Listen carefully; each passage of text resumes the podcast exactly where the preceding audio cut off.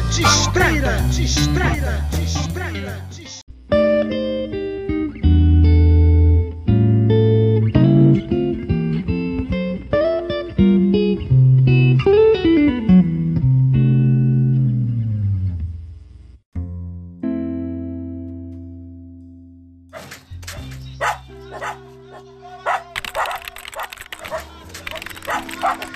Escritos da quarentena.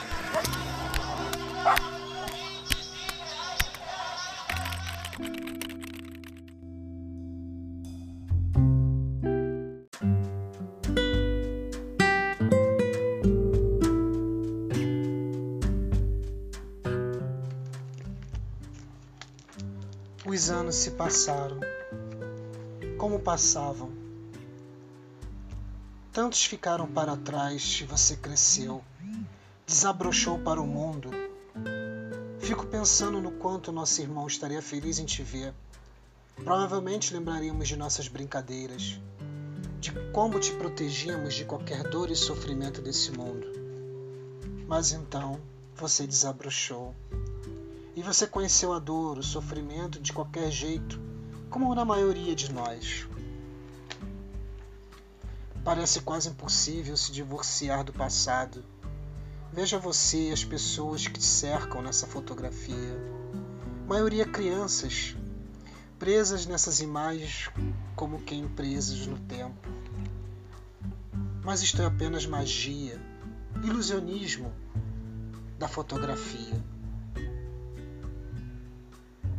Muitas dessas pessoas nem estão mais aqui mas a grande maioria cresceu, floresceu para o mundo adulto e predatório.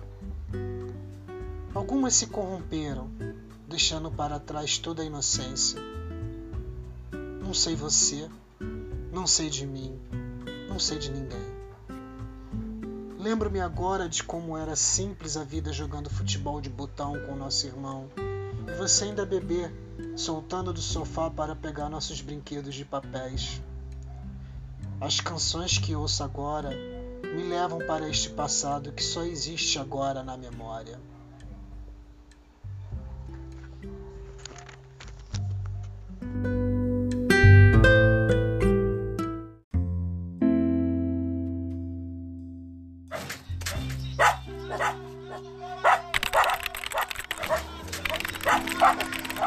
Escritos da quarentena.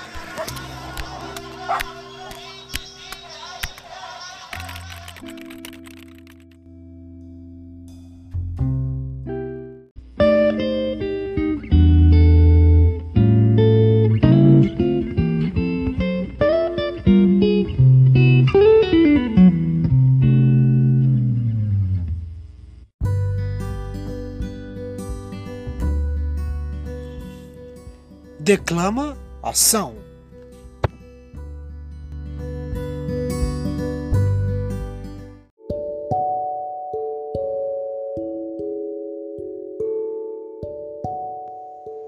O quadro. Uma vez surgiu uma inspiração não sei da onde, então peguei pincel, quadro, cavalete e tinta.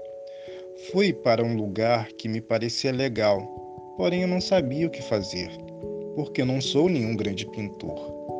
Mas de repente arrumei tudo, pus o pincel na tinta e comecei a sujar a tela. Ia com o pincel de um lado para o outro e trocava as cores, dando um colorido todo especial à obra. Mesmo sem saber nada de pintura, meu quadro ficou tão lindo. Pena que essa beleza só se revelava para os meus olhos.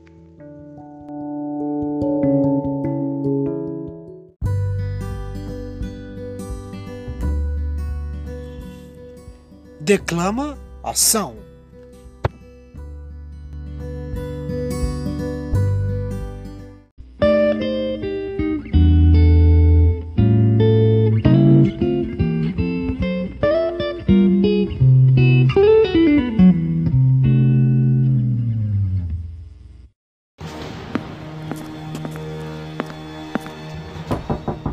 Quem é?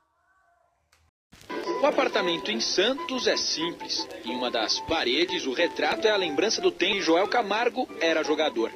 Na, ou, na outra, um enfeite é a única referência à Copa de 70. Ele esteve no México, foi campeão do mundo, mas da geração do Tri é o que menos dá bola para a conquista. Eu participei de uma Copa do Mundo, nem jogar eu joguei.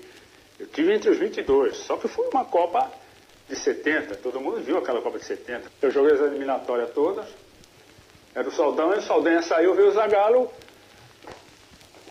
mudou tudo. Eu tinha uma de não ter jogado, pô. Eu, praticamente, às vezes que eu fui na seleção, sempre fui titular. Independente de tal Saldanha ter tal Saldanha.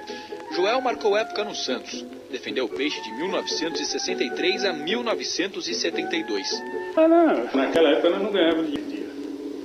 Jogando em time de ponta como nós jogamos, fomos campeão. Também não vou ficar chorando disso aí, entendeu?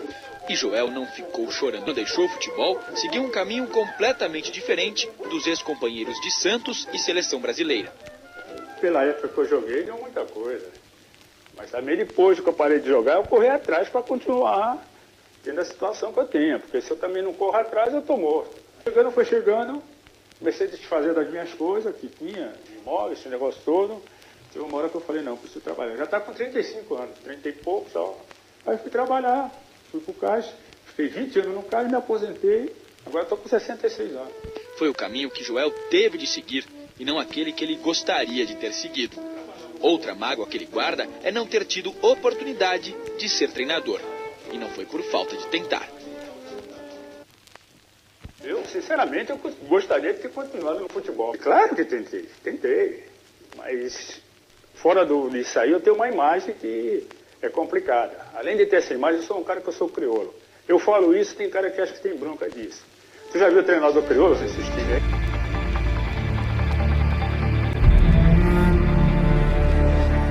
Correr com os braços encolhidos, sabe? Então o Mário, o Mário Moraes apelidou de chucareiro. Então ele foi um jogador que merecia aí ser é,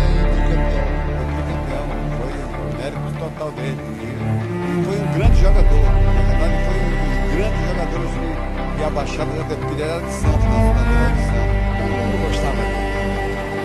Ele era uma figura extremamente simpática.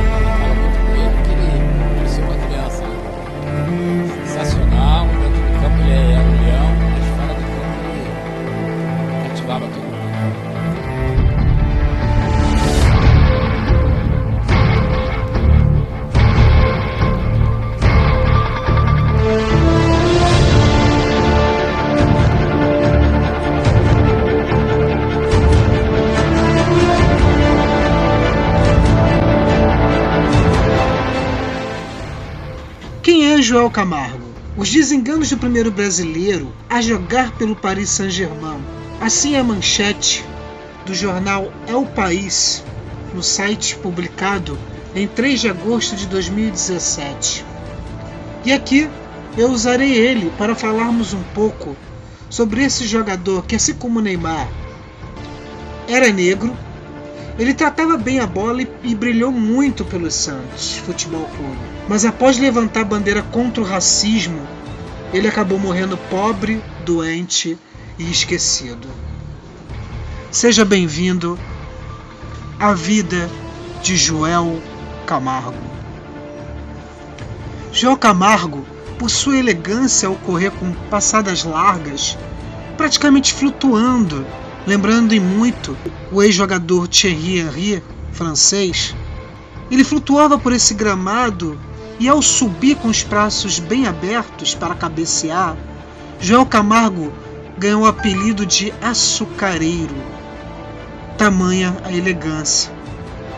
Era um zagueiro de técnica privilegiada, talvez o mais habilidoso de sua geração. Embora implacável ao desarmar os atacantes, tinha uma doçura nos pés. Integrou por quase 10 anos o célebre time dos Santos de Pelé. Foi campeão do mundo com a seleção brasileira em 1970. E muito antes de Neymar protagonizar a transferência mais cara de todos os tempos, se tornou o primeiro brasileiro a vestir a camisa do Paris Saint-Germain. Porém, a chegada à Cidade da Luz não teve nenhuma pompa, assim como toda a sua trajetória como jogador de futebol. O destino nunca foi tão generoso. Aliás, nunca foi generoso com o talento que transbordava de Joel, sobretudo nos anos de 1970, que marcou tanto a maior glória da carreira quanto o início de sua derro derrocada. Ele começou a temporada em alta. Era o homem de confiança do técnico João Saldanha e titular da zaga da seleção. Mas, por interferência da ditadura militar, Saldanha caiu às vésperas da Copa e deu lugar ao Zagallo, que barrou o defensor. Logo de cara, né? O Brasil sagrou-se tricampeão no México.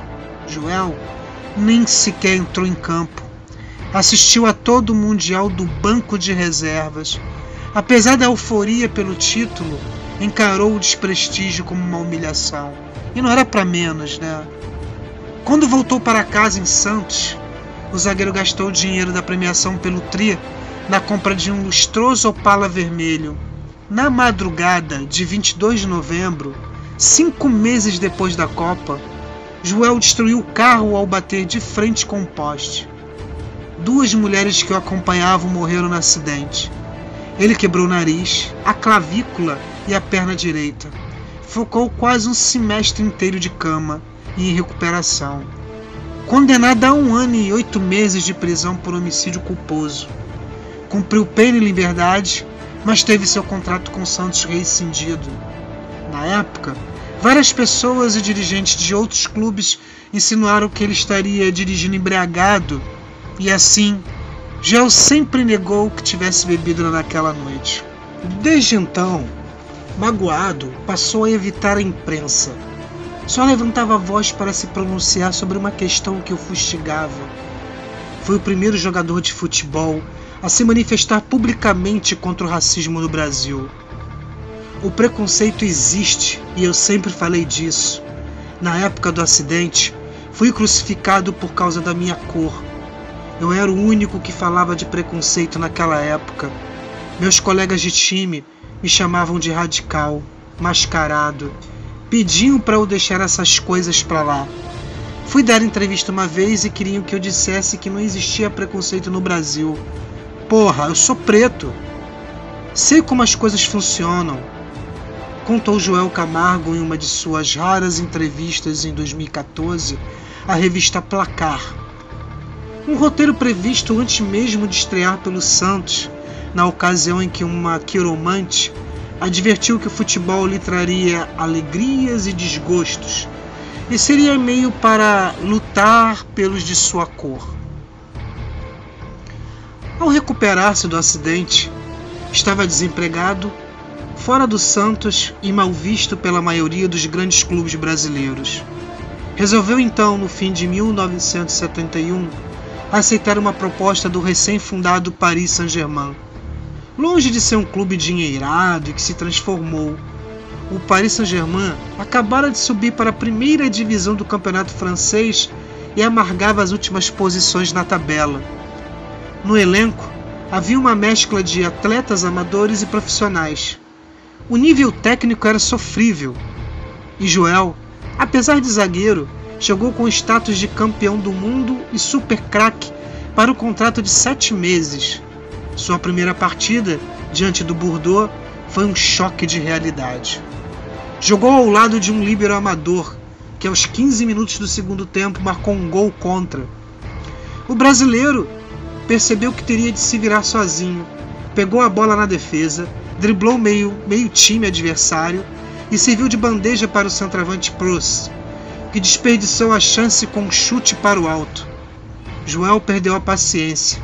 Começou a berrar com seus companheiros, prontamente repreendido pelo treinador. Aquele tipo de comportamento, comum entre os boleiros santistas, não era tolerado na França. Ao deixar o campo, o zagueiro, engasgado com a derrota por 2 a 0, desabafou. Os jogadores da defesa tratam a bola como se fossem lixo, e os do ataque dão um bico nela e saem correndo atrás.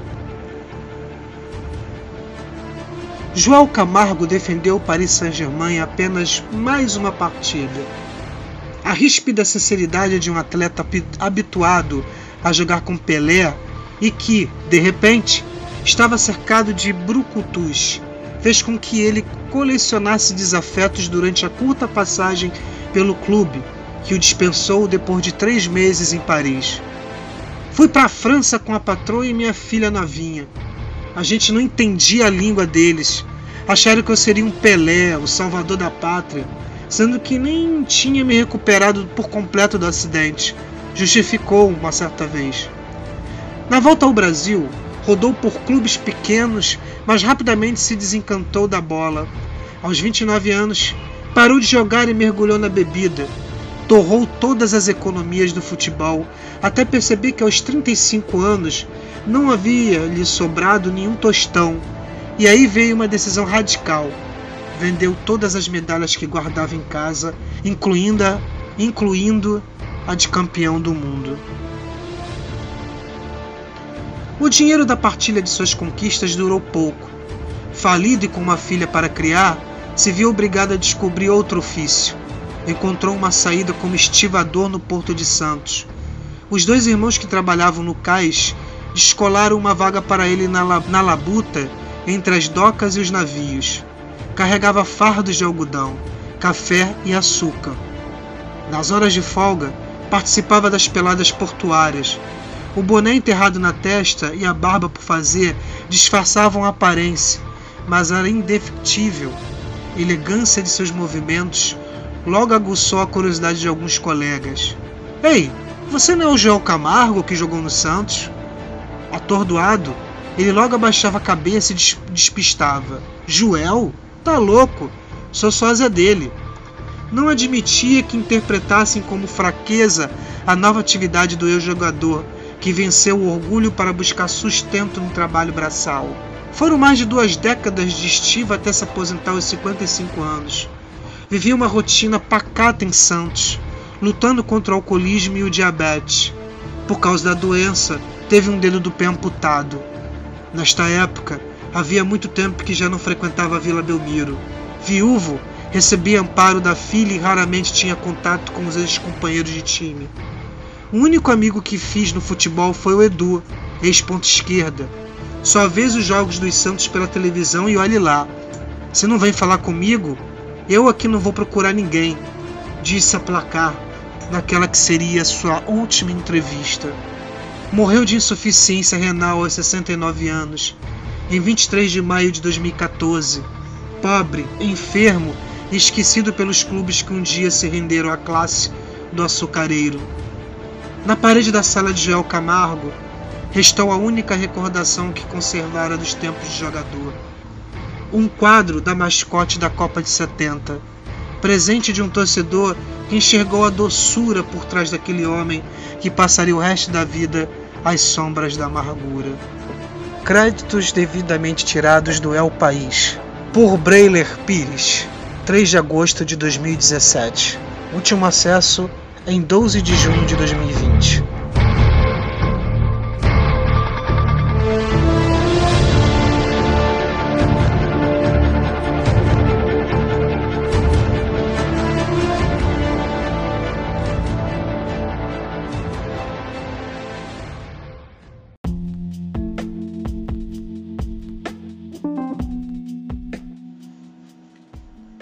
Gente, é, eu inauguro essa sessão, né?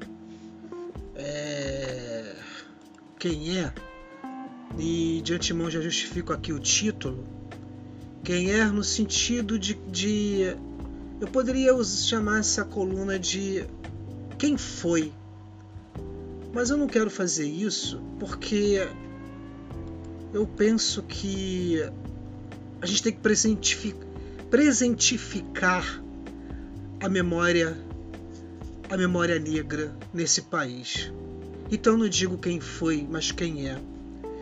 Eu trouxe essa matéria do El País e trouxe também um trecho lá de um de uma matéria do YouTube, eu não sei de qual emissora foi tirado, espero até que não me não me repreendam por isso, não me, não me processem por isso, porque eu, eu não tenho grana.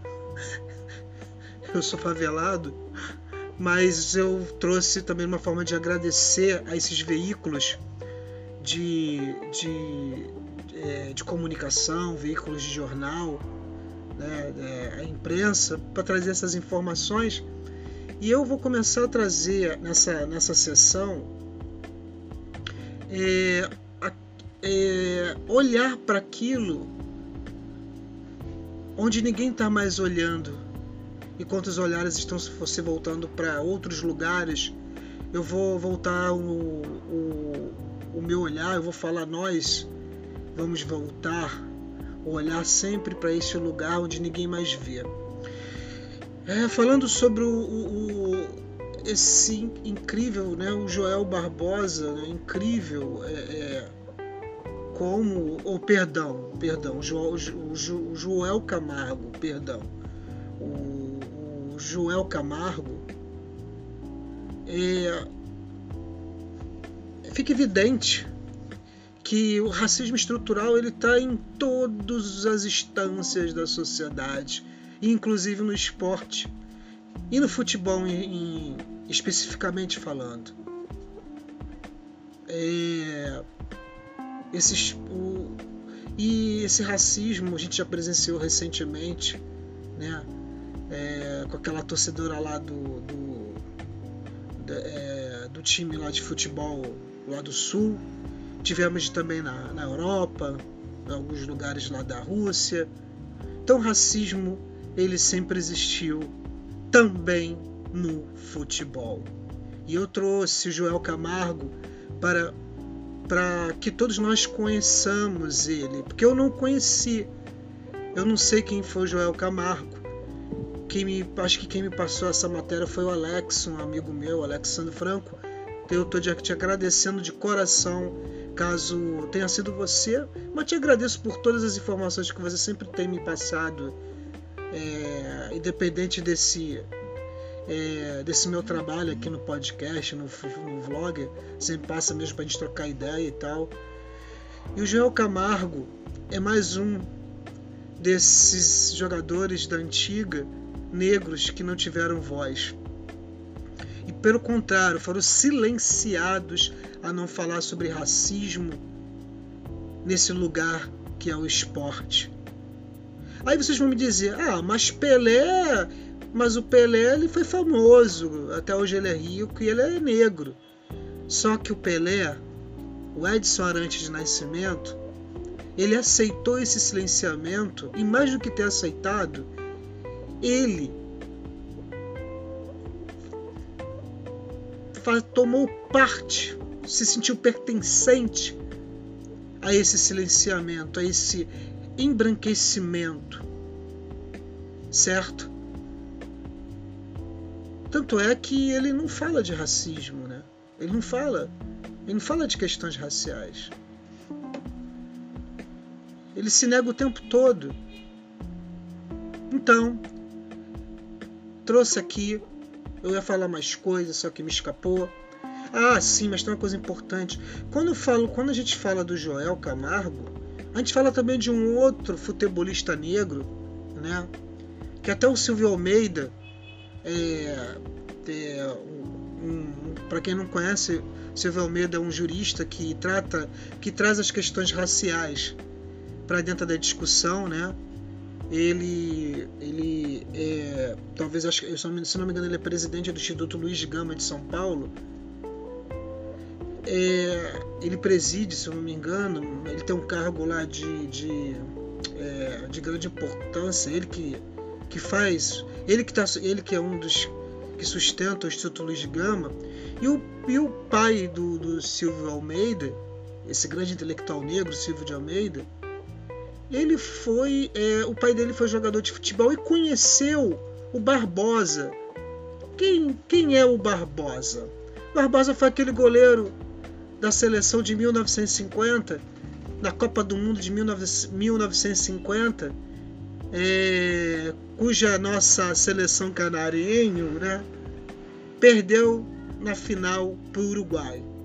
E, e ele ficou, e ficou tudo na conta dele. Ele foi injustiçado, mas por ser negro, isso é evidente, essa questão do racismo no caso do Barbosa certo? E eu vou trazer na próxima, eu acho que vou trazer até a matéria do El País de novo, é, falando sobre a pena perpétua de Barbosa. Eu não vou ficar só nos esportes, não. A minha ideia é trazer mais e mais figuras negras que, que foram que passaram por esse processo perverso de silenciamento e apagamento da história da memória negra do nosso país. Então, quem quiser sugerir também, fique à vontade, pode também mandar para a gente aqui, nos contatos que estão aí na, na, na, nas nossas redes. E desde, e desde já agradeço, é, agradeço aí ao, mais uma vez ao El País e, e o YouTube e o YouTube por ter fornecido esse, essa pequena matéria sobre o, o, o, o nosso, o nosso querido o nosso saudoso Joel Camargo, vítima de racismo no esporte. E aqui no Brasil, tá? E aqui no Brasil, onde todo mundo, onde, onde a nossa sociedade é, perversamente é, diz que, que racismo é coisa de mimimi, é coisa de esquerda, é coisa de comunista. Só que de esquerda e comunista não tem nada. Aqui tem a quilombola. Abraços.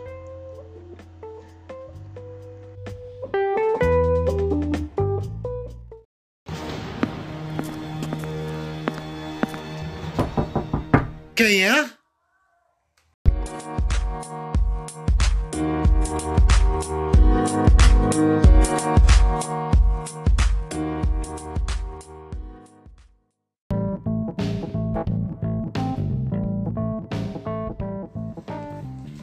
Quer participar da nossa história? É muito fácil. Basta acessar nossos links na descrição de cada episódio ou fazer uma ligação de voz pelo Anchor. Você irá ao ar em alguns dos próximos episódios. Opine, critique, sugire, elogie. Em breve traremos muitas novidades no Beira de Estrada. A sua participação é muito importante.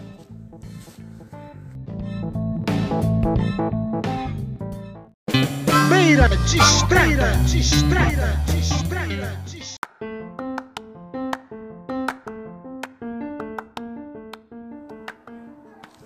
Roupa de brechó.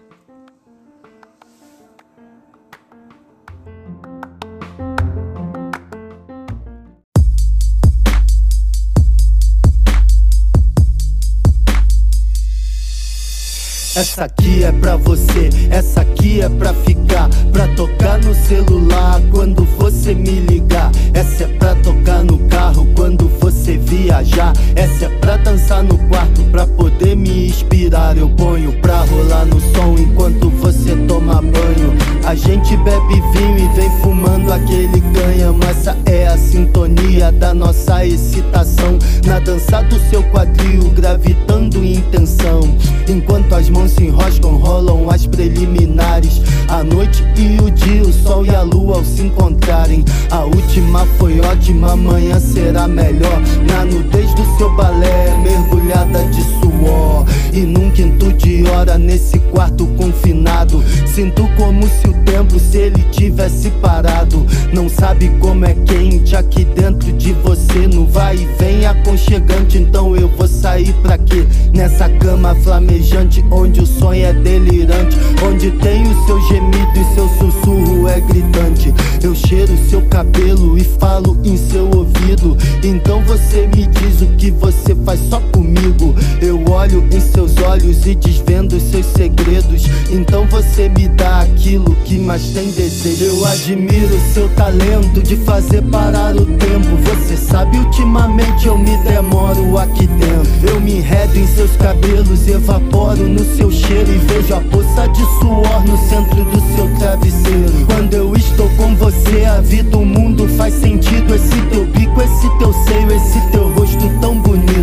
Quando a cama quebrou, eu pensei como é que pode. Tem gente que faz amor e tem a gente que eu admiro seu talento de fazer parar o tempo. Você sabe, ultimamente eu me demoro aqui dentro. Eu me enredo em seus cabelos, evaporo no seu cheiro e vejo a poça de suor no centro do seu travesseiro. Quando eu estou com você, a vida, o mundo faz sentido. Esse teu bico, esse teu seio, esse teu rosto tão bonito. Quando a cama quebrou, eu pensei como é que pode. Tem gente que faz amor e tem a gente que eu percebo seus prazeres, você prefere mantê-los. Eu me sinto tão feliz por poder satisfazê-los. Você diz que ele é seu, que irá cuidar dele com zelo. E eu digo que sim, mas só se você prometê-lo. Se eu toco no ponto G, delicado pra você, eu vejo você tremer, mas você treme de prazer. Enquanto eu vou e venho e tenho você gemendo, música pro meu ouvido, é essa cama rangendo. Debaixo do seu ventre eu tenho a visão mais bela. Toco uma canção distante, a brisa entra pela janela. Nesse quarto de hotel, nesse cantinho do céu, vejo a cama levitar, nua leve igual papel. E você me pergunta, mas será que você gosta? Então digo que sim, você vem como resposta. Com sensibilidade aumento a velocidade. Corpos entrelaçados, estupenda unidade. Vejo você flutuar num sobe e desce escaldante. E sinto seu furor no meu entre sai constante. No ápice do prazer, você não aguenta e berra. E sinto que seu berro estremece toda a terra. E quando toda a vizinhança começa a acordar. Você abre os olhos, continua a sonhar. Eu admiro seu talento de fazer parar o tempo. Você sabe, ultimamente eu me demoro aqui dentro. Eu me enredo em seus cabelos, evaporo no seu cheiro e vejo a poça de suor no centro do seu travesseiro. Quando eu estou com você, a vida, o mundo faz sentido. Esse teu bico, esse teu seio, esse teu rosto tão bonito. Quando a cama quebrou, eu pensei como é que pode. Tem gente que faz amor e tem a gente que eu admiro seu talento de fazer parar o tempo. Você sabe, ultimamente eu me demoro aqui dentro. Eu me enredo em seus cabelos, evaporo no seu cheiro e vejo a poça de suor no centro do seu travesseiro. Quando eu estou com você, a vida, o mundo faz sentido. Esse teu bico, esse teu seio, esse teu rosto tão bonito. Quando a cama quebrou, eu pensei como é que pode. Tem gente que faz amor e tem a gente que.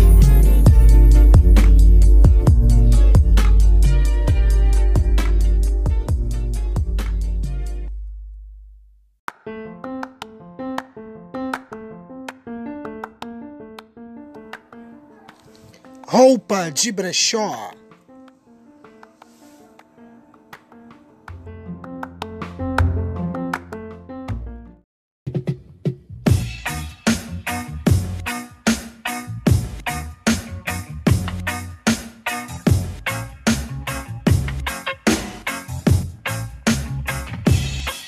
O moleque me pergunta como é que tá o. Ele vira a esquina e some, desaparece. Dentro do busão, do engarrafamento, esmagado no vagão. O trânsito tá lento. Eu tô ligado qual que é a correria. Leite, fralda descartável todo dia. Mas quem é guerreiro mantém forte o cerebelo. Não pode ter insônia, muito menos pesadelo. Quando olhar o canto onde dorme um anjinho, está comigo, não vai me deixar sozinho. Você quer aprender o que é ter disposição? Não é só plantar na boca a biqueira do mundo cão. Começa a pensar em que mundo vai deixar essa criança que brilha por todo lado. Tem mais preocupa- preocupação do que tinha antigamente. Também mais alegria. Um filho mexe com a gente. Diz que vai dobrar, que vai trampar nas férias. Vamos nos tomar pra trocar aquela ideia. Eu digo a ele que é suave, que eu vou dar um salve. Ele me pede pra passar o rap novo pelo zap. Pra colar no som da nave, do fone de ouvido. Que ele havia escutado, que eu havia prometido. Eu viro para o eu me distraio, ele some. Eu vejo sumir um moleque, mas vejo surgir um homem. Eu vejo que lá vem ele, eu vejo que lá vai ela. Ela vem pensando nele, ele vai pensando nela. O presente do Miguel, do Arthur e da Maria, do Mateus, da Isabela, do Nicolas, da Sofia dia. Eu vejo que lá vem ele, eu vejo que lá vai ela. Ela vem pensando nele, ele vai pensando nela. Deus dê força pro papai pra não temer nenhum degredo. Deus dê força pra mamãe pra poder criar o Pedro. Eu vejo que lá vem ele, ele eu vejo que lá vai ela. Ela vem pensando nele, ele vai pensando nela. O futuro do Mariano, da Esther, Julia Jasmin, da Jamília Emanuel, do Dudu e do Kevin. Eu vejo que lá vem ele, eu vejo que lá vai ela. Ela vem Ó oh, papai do céu, dá pra mamãe sabedoria e paciência pro papai pra enfrentar o dia a dia. Ela diz a mesma merda, o pai do moleque some. Ele pensa que a pensão que ele dá pra educar um homem é mais uma adolescente, é mais uma mãe solteira e tem coragem pra enfrentar a realidade brasileira. Ela faz doce pra vender na escola e no emprego. Sábado e domingo ela faz unha e cabelo. Ela diz que se foda que essas minas tem vergonha. Ela me fala da sua vida, ela me conta com que sonha. Tá juntando dinheiro pra pagar a faculdade. Por isso acorda cedo, vai dormir muito mais tarde. Ela diz Delano Valentim, da Vila da Penha, parceirão, tá sempre junto aí com a gente. Eu entrevistei ele já tem alguns anos aí. E breve, breve ele vai estar aqui no, no, nosso podcast, fazendo uma entrevista aí, uma nova entrevista. Vamos falar sobre o livro dele, Todo Mundo é Joe, sobre as atuais produções dele. Você acabou de ouvir agora, tá terminando de ouvir. Lá vem ele, lá vem ela. Música de Delano Valentim. E a primeira música que você ouviu nessa dobradinha chama-se Quando a Cama Quebrou. Ô louco! quando a cama quebrou. E é isso aí, gostou?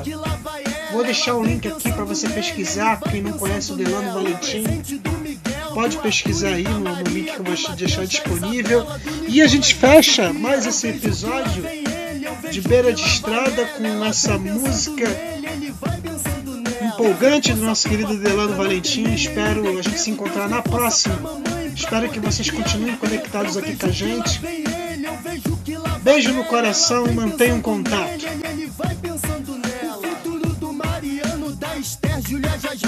Jamília Emanuel, do Dudu e do Kevin. Eu vejo que lá vem ele, eu vejo que lá vai ela. Ela vem pensando nele, ele vai pensando nela. Ó oh, meu papai do céu, dá pra mamãe sabedoria e paciência pro papai pra enfrentar o dia a dia.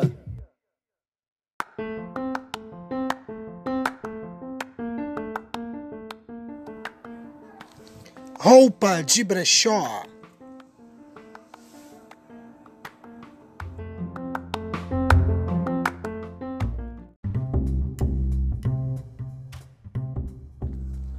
Quer anunciar no Beira de Estrada sem pagar nada? É muito fácil. Estamos lançando uma promoção para os próximos meses para nossos queridos anunciantes, totalmente gratuito. E tudo o que você precisa fazer é nos ajudar na divulgação. Para maiores informações, acesse nossos contatos nos links abaixo ou na nossa página no Anchor. Aproveite, tempo limitado.